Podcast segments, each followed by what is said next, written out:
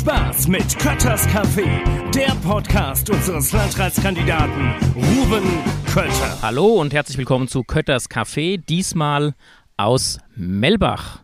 Um uns rum zwitschern die Vögel. Wir sitzen auf der Terrasse und mir gegenüber sitzt jemand, der in der Wetterau nicht nur zum Thema Schule, als ehemaliger Schulleiter der Sinkberg-Schule, sehr, sehr bekannt ist, sondern insbesondere auch zum Thema Musik, nämlich Thomas Gerlach. Lieber Thomas, ich danke dir, dass du dir Zeit nimmst und mir einen leckeren Kaffee zubereitet hast und auch meinen Technikassistenten Vincent mit einer leckeren Holunderbionade ausgestattet hast, sodass wir uns jetzt ein bisschen zu verschiedenen Themen austauschen können. Ich danke dir dafür.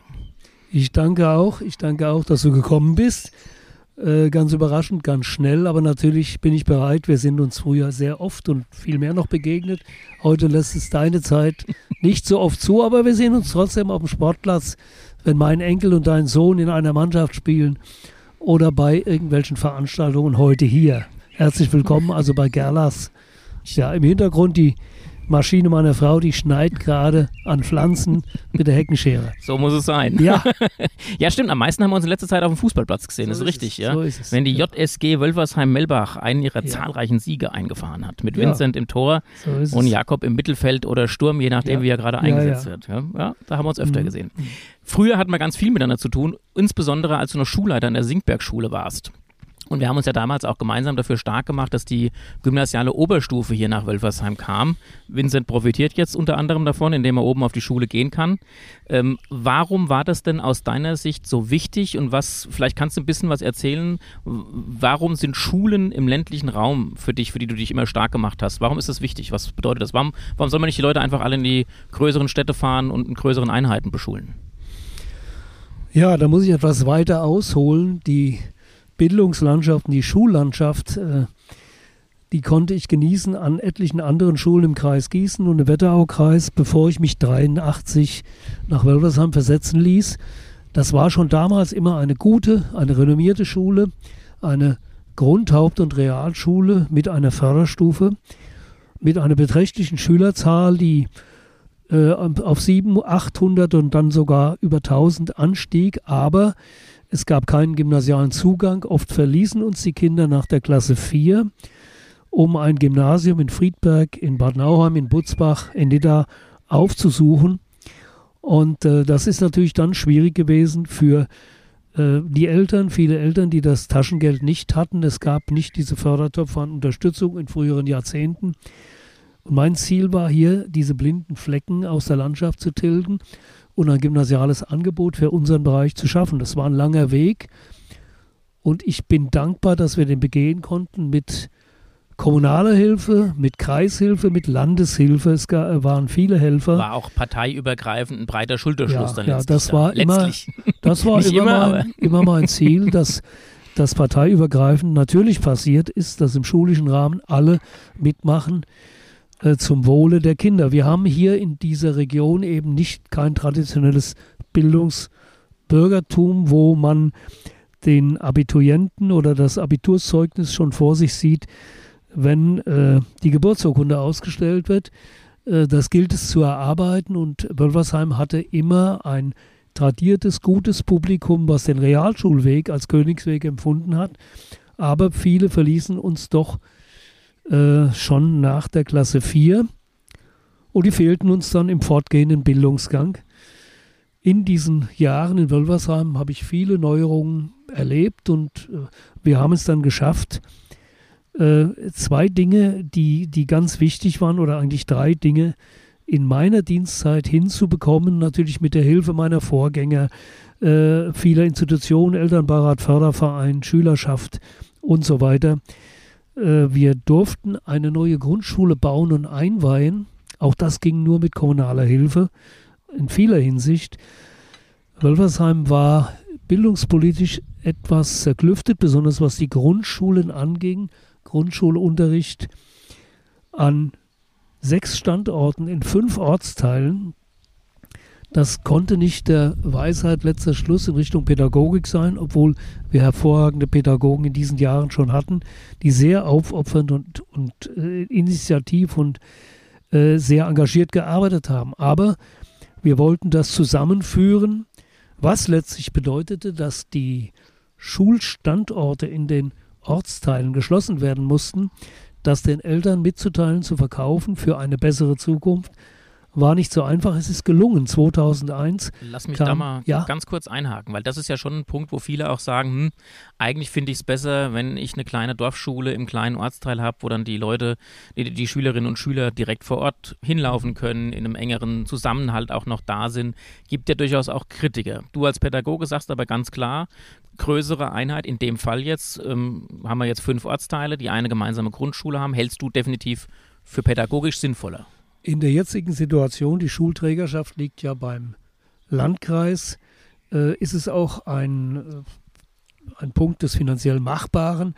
Die alten Schulgebäude, die unterhalten werden mussten, die nach neueren Maßnahmen ausgestattet werden mussten, hätten wir es nicht gemacht. Heute bei der Digitalisierung wäre überhaupt kein Unterricht in dieser Form mehr möglich gewesen. Wir haben also diese alten Gebäude beschlossen, äh, geschlossen. Äh, der Beschluss kam 2001. Die Schule wurde bereits 2004 im Standort Södel eingeweiht. Der, äh, die Gemeinde hat dankenswerterweise das Grundstück dazu gestellt und die Schule bekam solchen Zulauf. Sie war sofort vierzügig, also eine der größten der Grundschule und zwei Jahre später bereits fünfzügig, was einen Erweiterungsbau notwendig machte. Wir hatten es von vornherein so geplant, dass die Jim Knopf Schule als Kind der Singberg Schule eine eigene Schulleitung bekam. So wurde es auch durchgeführt. Gründungsschulleiterin war damals Ulrike Fuß. Sie kam aus Dorheim. Sie war auch relativ lang da, gell? Ja, ja, sie war etliche Jahre da. Vorbereitet hatte, also das darf man nicht vergessen, hatte das Sabine Weigand, mhm. die dann später, jetzt ist sie in Büdingen, hervorragende Arbeit auch vor Ort, hat alles vorbereitet, pädagogisch vor allen Dingen. Diese Schule war und ist ein Erfolgsmodell. Nächstes Jahr wird sie 20 Jahre. Und ab diesem Zeitpunkt war, verlor die Singberg-Schule ein Drittel ihrer Kundschaft und äh, ein Drittel auch des Kollegiums, konnte sich aber entwickeln und so entwickeln, dass wir 2009 nach den entsprechenden Beschlüssen in allen Gremien äh, uns entwickeln konnten von einer Grund-, Haupt- und Realschule, eine Schulformänderung in eine kooperative Gesamtschule, wo also alle Schulformen nebeneinander her existieren, die erklär Übergänge mal, flüssig erklär mal, sind. Erklär mal kurz, also der Unterschied, wir haben ja kooperative Gesamtschulen, es gibt integrative Gesamtschulen, es gibt, was gibt es noch? Ich glaube, das, da sind die zwei die, Dann sind die erklär, erklär mal den Unterschied, das, Merkmale. was ist klar? Also ko bei einer dahinter? kooperativen Gesamtschule, wie sie zum Beispiel in Karben äh, bereits bestand, aber, und jetzt in Wölversheim seit 2009 arbeiten die Schulformen, also Grund, Haupt, äh, Realschule. Äh, Grundschule hatten wir ja nicht mehr ab 2004. Realschule, Hauptschule und gymnasiales Angebot äh, als Säule nebeneinander her. Ein Übergang ist jederzeit möglich bei den entsprechenden Leistungen in beide Richtungen. Und äh, man kann jetzt, und das war das, was wir anstrebten, nicht zu hoffen wagten, aber es gelang, äh, nach dem Einstieg 2009 ist es so erfolgreich angewählt worden. Man sah in der Region, da ist eine Marktlücke, ein Bedarf ist da. Eltern wollen kurze Angebote, die kostengünstig in der Region sind und auf hohem Niveau liegen. Und so wurde diese Gesamtschule ganz schnell einer der größten Schulen im ganzen Wetteraukreis. Und 2012 stellten wir den Antrag auf Einrichtung einer gymnasialen Oberstufe. Es gab viele Gegner, die sagten, wir nehmen anderen Oberschulen, Oberstufen den Platz weg. Das war nicht der Fall. Wir haben die Angebote ergänzt. Ach so, ich bin noch eine Erklärung schuldig. Zur integrierten Gesamtschule haben wir zum Beispiel in der Nachbarschaft die Adolf-Reichwein-Schule in Friedberg oder die Gesamtschule in Hungen im Kreis Gießen. Bei einer integrierten Schule, äh, Gesamtschule sind die äh, Fachangebote auch schon verkürzt, so wie wir es hier von der Förderstufe kennen nach Leistung oder Grundkurs äh, oder früher A, B, C-Kurs. Also auf Niveaukursebene sind auch andere Fächer, nicht nur Hauptfächer, verkürzt bis nach oben hin in höhere Jahrgangsstufen. Das Angebot der äh, kooperativen, also der schulformbezogenen Gesamtschule hat sich gut etabliert, wird bis heute hervorragend angenommen. Die Schule war und ist einer der größten schulischen Angebote äh, des Wetteraukreises und man kann alle äh, Abschlüsse im Regelschulbereich jetzt hier absolvieren.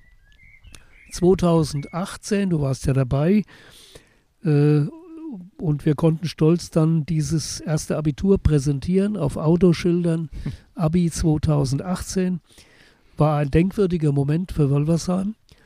Jetzt in diesen Tagen läuft das sechste Abitur, so schnell vergeht die Zeit.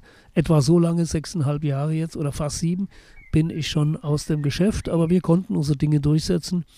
Und das kann uns alle stolz machen im Nachhinein, denn es war ein Angebot für die Schüler, es hat neue Bildungsreserven gebracht. Die meisten Schüler unserer Jim Knopf Schule gehen auch zur Singberg Schule, nutzen das große und breite Angebot ja, das waren, glaube ich, fast alle. Ich glaube, bei Vinzenz Jahrgang ein oder zwei, die woanders hingegangen sind, auf die August jemand, das weiß ich, aber die meisten sind hier geblieben und das Gute ist ja tatsächlich, man hat es wohnortnah, aber eben, wie du es auch beschrieben hast, es ist halt auch durchlässig. Also man hat ja als, als Kind auch nicht kontinuierlich immer die gleiche Leistung. Es gibt vielleicht mal Schwankungen drin und dann muss man eben nicht aus dem gewohnten Umfeld, aus der Schule raus und muss in eine andere Schule gehen, sondern man kann innerhalb der Schule bleiben, man kann den Freundeskreis bewahren und kann eben eine andere Schulform innerhalb der Schule besuchen. Also ich halte das Konzept auch für, für sehr, sehr gut und bin froh und dankbar, dass uns das hier gelungen ist, dass wir das etablieren konnten. Du hast jetzt gesagt, du bist seitdem nicht mehr im Amt, aber du bist der Schule ja eng verbunden geblieben, nämlich über den Schulförderverein. Und der Schulförderverein ist für beide Schulen zuständig in Wölfersheim. Ist, ich weiß nicht, wie viele Vergleichbare es in dieser Größenordnung gibt, aber erzähl mal ganz kurz und knapp, was, was macht der Schulförderverein und welche Größenordnung hat er mittlerweile erreicht? Ich glaube 500 plus, das war der letzte Stand, den ich hatte. 600 plus mittlerweile, ja, stark. Ja, wieder ein, ein Spannungsbogen in die Vergangenheit. Der Förderverein wurde bereits 1988 gegründet. Die Schule hatte ein wichtiges Datum vor der Brust 1989, 25-jähriges Jubiläum dieser ehemals als Mittelpunktschule, so hieß sie damals auch, da gegründet. war ich Schüler beim 25-jährigen Jubiläum. Ja, es gab ein, äh, ein Bildungsprogramm des Landes Hessen.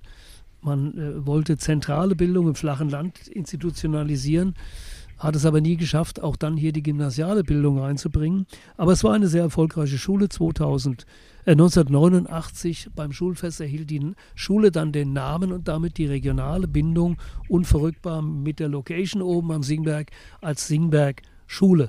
Dass da auch gesungen wurde, war ein schöner Nebeneffekt, den wir bis heute auch beibehalten haben mit dem Schwerpunkt Musik und Sport.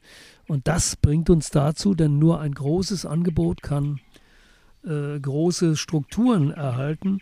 Äh, wir haben ein hervorragendes Sportzentrum, was die Gemeinde da oben geschaffen hat. Und das ist geschuldet der Entwicklung beider Schulen, äh, dass man dort abiturfähig auch jetzt demnächst äh, Sportabitur ablegen kann und dass die Anlagen das auch hergeben, um das uns viele Gemeinden beneiden und das bewundern, auch aus dem städtischen Raum, denn hier wurden frühzeitig die Weichen gestellt, dass Schule natürlich auch dieses Umfeld bringen. Und ich habe damals versucht, den Begriff Campus zu prägen. Singberg Campus, das hat sich so ein bisschen durchgesetzt. Die Luftaufnahmen sind immer noch eindrucksvoll, wenn man sie auf der Homepage der Schule sieht. Ein ähnliches steht jetzt vor der Haustür und da kommen wir zum Förderverein. Äh, es wird auch in der, im Ostteil Södel einen ähnlichen Schulcampus geben. Aber zurück zum Förderverein. 88 also gegründet aus kleinsten Anfängen. In den ersten Jahren war die Mitgliederzahl immer unter oder um die 100. Inzwischen haben wir etwa 620 Mitglieder, ehemalige Schüler, ehemalige Kollegen. Wir haben ein sehr treues Publikum. Was tun wir in den 35 Jahren? Ganz kurz, treues ja. Publikum, das ist schon was Besonderes. Also das heißt, auch Eltern, die, deren Kinder nicht mehr auf ja. der Schule sind, machen nicht als erstes das Kreuz zum Austritt, sondern bleiben dem Förderverein ja. eben auch erhalten. Das, das passiert natürlich auch, aber viele, ganz viele sind erhalten geblieben, wenn man die Listen durchgeht. Genau.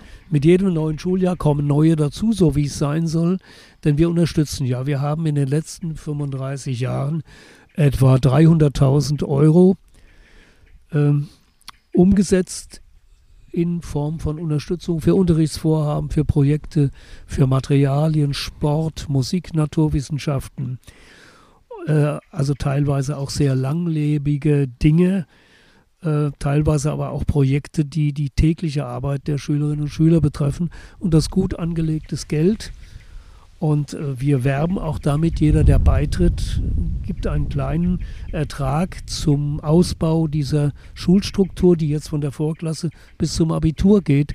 Und das kann sich für eine 10.000 Euro Gemeinde, 10.000 Einwohnergemeinde auch wirklich sehen lassen. Und daran arbeiten wir, dass das so bleibt. Ein wichtiger Baustein, den auch der Schulförderverein maßgeblich angestoßen hat, ist die musikalische Erziehung. Ähm, du selber unterrichtest auch und bist natürlich auch, was heißt natürlich, du bist ein sehr leidenschaftlicher Musiker über viele, viele Jahre, unterrichtest ähm, ähm, als, jetzt als Lehrer auch in den Klassen, unter anderem den neben mir sitzenden Technikassistenten Vincent, der Gitarre lernen darf bei dir. Ähm, wie viele ähm, Schülerinnen und Schüler werden denn da aktuell ausgebildet und ähm, welche Instrumente habt ihr im Angebot? Ja, zunächst mal zu dem, was der Vincent, wo dein Sohn angefangen hat zu lernen in der Jim-Knopf-Schule. Ich bin also seit 2018 Vorsitzender des Schulfördervereins und äh, bin seit dieser Zeit auch als Gitarrenlehrer mit dabei. Organisiert hat das in der Grundschule, in unserer Jim-Knopf-Schule, äh, mein ehemaliger Schulleiterkollege Gerhard Wächter und Schulamtsdirektor, der als Pensionär sich dafür die Musik stark gemacht hat der das Programm aufgelegt hat. Und ich unterrichte eben in zwei Jahrgängen. Und wir bieten für die Jahrgänge drei und vier äh, die Instrumente Geige, Cello, Gitarre und Perkussion an. Das wurde erfolgreich angenommen. In jedem Jahrgang einer Klasse waren etwa 50 Prozent dabei, die dort für kostengünstige Ansätze äh, Instrumente gelernt haben. Wir haben alle Instrumente gekauft. Wir finanzieren die Lehrkräfte sodass Eltern nur ihren Salär zum äh, wöchentlichen Unterricht einer Doppelstunde beitragen. Im Moment, und das ist noch ganz taufrisch, arbeiten wir dort, weißt du vielleicht auch noch nicht oder nur in Ansätzen, an einer Kooperation mit der Musikschule Friedberg, die ja ein eingetragener Verein ist und einige äh, Kooperationen hat. Und die nächste wird aller Wahrscheinlichkeit nach die mit der Jim Knopf Schule sein. Das erleichtert die Aufgaben, denn dann werden viele funktionale Dinge in der Verwaltung und Administration von dort aus übernommen Weiß ich äh, tatsächlich in Ansätzen, ja. weil ich nämlich kürzlich mich mit allen Schulleitungen der Musikschulen ja. des Wetteraukreises getroffen habe, ja. war, war sehr, sehr interessant gewesen. Ähm, wissen vielleicht auch viele nicht, wie die sich finanzieren, wäre auch mal eine Folge wert, weil manche glauben, die äh, kriegen Steuergelder und schwimmen im Geld, aber mitnichten. Also das, die müssen auch hart um ihr Geld kämpfen, was sie an der Stelle kriegen. Grundschule vielleicht ganz kurz einhaken. Meine Tochter ist äh, im Geigeunterricht mit dabei, die kann ich jetzt nicht fragen, aber der Vincent ist ja da, den kann ich mal kurz fragen. Vincent, du hast ja in der Grundschule schon angefangen, Gitarre zu lernen, auch beim Thomas. Äh, erzähl mal aus deiner Sicht, wie ist es, wenn man da anfängt mit so einem Instrument? Wie war das für dich und warum spielst du bis heute weiter? Also erstmal, ich habe angefangen damit, weil es mir Spaß macht und ähm, ich wollte halt ein Instrument lernen und dann später, wenn ich erwachsen bin, auch ähm, weiterhin damit spielen kann. Und ähm, mir macht es Spaß und deswegen mache ich auch weiter damit weil ich meine, ich habe einen coolen Lehrer. Und wir sind halt auch eine kleine, coole Truppe und es macht halt Spaß miteinander. Wie viele Leute seid ihr in der Gruppe bei euch? Da muss ich jetzt erstmal kurz. Circa. Ja, circa sechs, sechs, sieben. Und jetzt hast du natürlich die einmalige Gelegenheit, du hast deinen äh, Gitarrenlehrer dir gegenüber sitzen, der auch als Musiker im Wetteraukreis bekannt ist. Unter anderem hat er mal mit jemandem zusammengespielt. Am, äh, natürlich ist er bekannt für seine Alpha-Band, aber wenn alles jetzt klappt und dieser Podcast, den wir gerade aufnehmen, am kommenden Montag ausgestrahlt wird, dann hat gestern in Friedberg Roland Kaiser gespielt auf der Seewiese. Kennst du bestimmt total gut, Vincent? Sicher, kennst du ihn wirklich? Nein, kennst du nicht. Hätte, ich auch, hätte mich auch gewundert. Ist ein ganz bekannter deutscher äh, Sänger ähm, und äh, Thomas Gerlach hat auch mal mit ihm auf der Bühne gestanden. Hast du vielleicht zum Thomas noch irgendwas zu seiner Musikerzeit als Frage oder als. Jetzt hast du die Gelegenheit dazu. Mm, also, mich würde es mal interessieren, wie das für dich so war, vor so vielen Leuten auf der Bühne zu stehen mhm. und wie viele Leute das dann so waren. Ja, beantworte ich dir gern. Muss ich auch wieder ein bisschen weiter ausholen, aber eins habe ich vergessen, die Frage deines Vaters äh, zur Musik in Wolversheim oder an den Schulen. Wir wollen ja nicht die Singberg-Schule ausklammern, an der ich viele Jahre als Schulleiter unterwegs war und auch als Musiklehrer. Äh, es gibt dort ganz tolle Lehrkräfte und wir haben das natürlich äh, unterstützt, auch dort mit jede Menge Instrumenten, zwei komplette Ausrüstungen für äh, die Blasmusik, für Orchester, Blasorchester was durch Corona natürlich ausgebremst wurde, aber hoffentlich jetzt wieder anfängt. Und das was der Vincent erzählt hat, ähm, geht ja natürlich auch rüber. Ich durfte diese Gruppe mitnehmen in die Singbergschule und dort unterrichten teilweise unsere Gitarrenlehrer äh, auch vom Förderverein getragen. Und wenn die Schüler dann weitermachen, ist das natürlich auch ein Highlight für uns, wenn wir das mit ins heransteigende Jugendlichen und vielleicht sogar Erwachsenenalter nehmen, dass man am Instrument bleibt, vielleicht sogar ein Leben lang. Und jetzt will ich deine Frage beantworten. Die Sache mit Roland Kaiser war natürlich eine von vielen. Ich habe im Alter von 15 mit Bandmusik angefangen, in den 60er Jahren. Beatles, Rolling Stones, Kings, Searchers und wie die Gruppen alle hießen. Und in der Wetterau gab es in jedem Ort ein, zwei Beatbands, so nannte man das. Wir waren jedes Wochenende unterwegs. Ich habe Gitarre gespielt und habe viel gesungen. Und wir hatten damals meine allererste Band, waren die Moody's, waren aus Ockstadt, einer war aus Wölversheim und ich habe damals in Ilbenstadt gewohnt. Wir durften, und das war eine ganz schwierige Situation, denn damals wie heute gab es keine Proberäume. Wo will man als in den Erwachsenenohren Krachmacher denn proben? Also haben meine Eltern uns in dem neu gebauten Haus aus in Ilbenstadt proben lassen. Da war eine tolle Sache. Wir waren, hat ja noch keiner einen Führerschein gehabt und so weiter. Ja, dann ging es weiter. In den 70er Jahren habe ich Rockmusik gemacht. Wir haben studiert und dadurch kam ich nach Melbach. Wir haben einen Proberaum gesucht für unsere Rockband, die hieß Parabol. War in Hessen ziemlich bekannt. Wir waren sehr viel unterwegs, haben eigene Texte, eigene Lieder. Vieles in Deutsch gemacht, war damals neu. Udo Lindenberg kam kurze Zeit danach, aber wir waren vorher schon mit diesen deutschen Texten. Die haben wir dann bei Konzerten ausgeteilt. Und wir haben dann als Proberaum haben wir ein Haus gemietet. Da haben wir natürlich im Keller geprobt und da haben wir auch gewohnt mit drei Familien. Das war hier in Melbach. Ich bin dann in Melbach geblieben, habe hier selber ein Haus gebaut, ein paar Jahre später. Und Ende des Jahrzehnts habe ich die Alpha-Band mitgegründet. Dann haben wir Tanzmusik gemacht. War für mich was ganz Neues. Aber ich habe tolle Leute kennengelernt, habe vor Riesenpublikum gespielt, teilweise Tausenden von Menschen in den größten Sälen hier in Deutschland, Jahrhunderthalle Höchst, äh, Kongresshalle Gießen und, und Alte Oper Frankfurt. Roland Kaiser war ein so ein Punkt, das war ein 2000 Mann Zelt und ein befreundeter äh, Musikveranstalter rief mich kurzfristig an. Ja, wir haben den Roland äh, engagiert und eine ganz berühmte Sängerin, die Severine aus Frankreich, die den Grand Prix sogar schon mal gewonnen hat. Äh, und die Band, die da organisiert wurde, die, die können die nicht begleiten. Die verlangen Live-Begleitung. Live-Begleitung bedeutet, du hast eine Stunde vorher eine kleine Probe gemacht, dem Künstler hast die Noten hingelegt bekommen und musstest das spielen, so wie es da ist. Möglichst fehlerfrei und vielleicht noch ein paar Zugaben aus dem Kopf oder sonst wie. Ich habe Ja gesagt und dann war das so. Dann haben wir uns getroffen. Roland Kaiser war, hm, der ist zwei Jahre jünger als ich. Jetzt ist er, glaube ich, 72. Und äh, er kam leicht locker, wie das seine Art war, und hat seine Hits gesungen. Der hatte damals schon einige Hits und hat aber auch andere Sachen gesungen. Und das war für uns spannend. Er hat Titel von Elvis gesungen, von Frank Sinatra, also richtige rockige Art auch rübergebracht. Und die Leute haben auf den Tischen gestanden, haben gejubelt. Ja, war ein toller Abend und äh, da muss man dann auch als Musiker, als junger Kerl, noch jüngerer, Demut haben, dass man das Glück hat, mit guten Leuten vor so vielen Publikum zu spielen und denen Freude zu bringen. Denn darum geht es ja.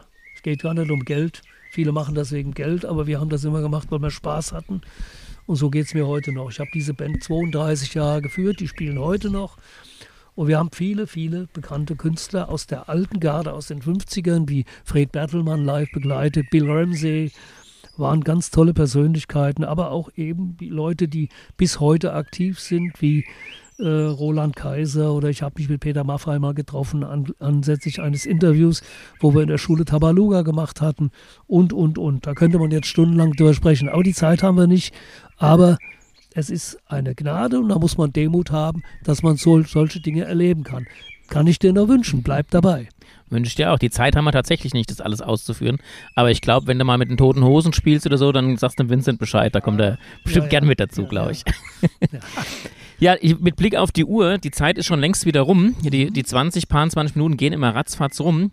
Äh, jetzt habe ich aber zum Schluss noch ein Thema, was ist kein schönes Abschlussthema, aber ich finde, es muss trotzdem angesprochen werden. Der Podcast hier wird am, am Montag ausgestrahlt Und äh, du bist aus Melbach, ich bin aus Wölfersheim-Södel und am Montagmittag wird jemand beerdigt in äh, Melbach, der die Gemeinde in einer unwahrscheinlichen Art geprägt hat, jedem geholfen hat, nämlich der, glaube ich, im ganzen Kreis bekannte Rainer Lind, der viel, viel zu früh von uns gegangen ist. Und ähm, ich fällt mir jetzt schwer, einen Podcast an dem Tag auszustrahlen, ohne einfach äh, da auch noch ein Wort zu verlieren. Äh, vielleicht hast du zwei, drei Worte zu dem Thema und äh, kannst ihm vielleicht noch was mit auf den Weg geben. Ja, wir waren hier sehr eng nachbarschaftlich. Er wohnt, glaube ich, vier, fünf Häuser entfernt von uns mit seiner Familie. Seine Eltern sind gut bekannt, äh, sind in allen Vereinen. Man sieht sich oft und die Hilfsbereitschaft zog sich durch die ganze Familie. Er war immer für jemanden da, wenn es um Hilfe ging. Ob es Vereine sind, ob es Einzelpersonen waren, ob es Schicksale waren in diesen Dingen, ob es die Schule war, der Sportverein. Rainer war für alle da und äh, deshalb hat dieser frühe Tod mit nur 60 Jahren uns alle extrem schockiert, äh, der ohne Vorzeichen kam.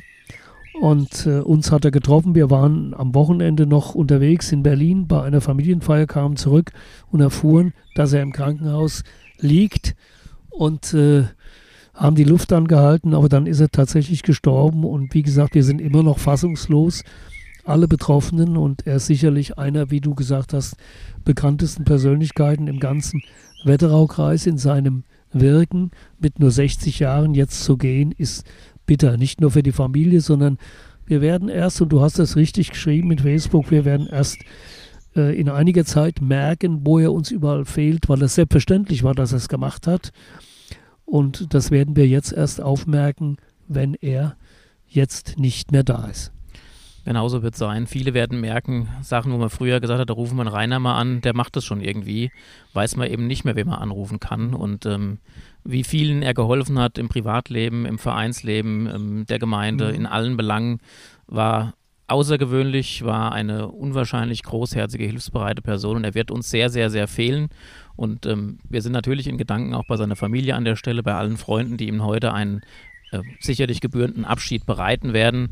Und in diesem Sinne mache ich diesen Podcast mit einem etwas, ähm, ja, mit einem etwas bedächtigeren Ende und wünsche euch allen einfach, dass ihr das Leben so wie es ist jeden Tag genießt, dass ihr daran denkt, ähm, nicht mit Angst, es kann jeden Tag fertig sein, aber einfach, dass man sich das bewusst macht und das Leben entsprechend genießt und den Menschen, die uns helfen, die Menschen, die uns unterstützen, äh, Danke sagen, solange es möglich ist. Macht's ja. gut. Tschüss. Rainer hätte jetzt gesagt, es passt schon. Das war Kötters Café, der Podcast unseres Landratskandidaten Ruben Kötter.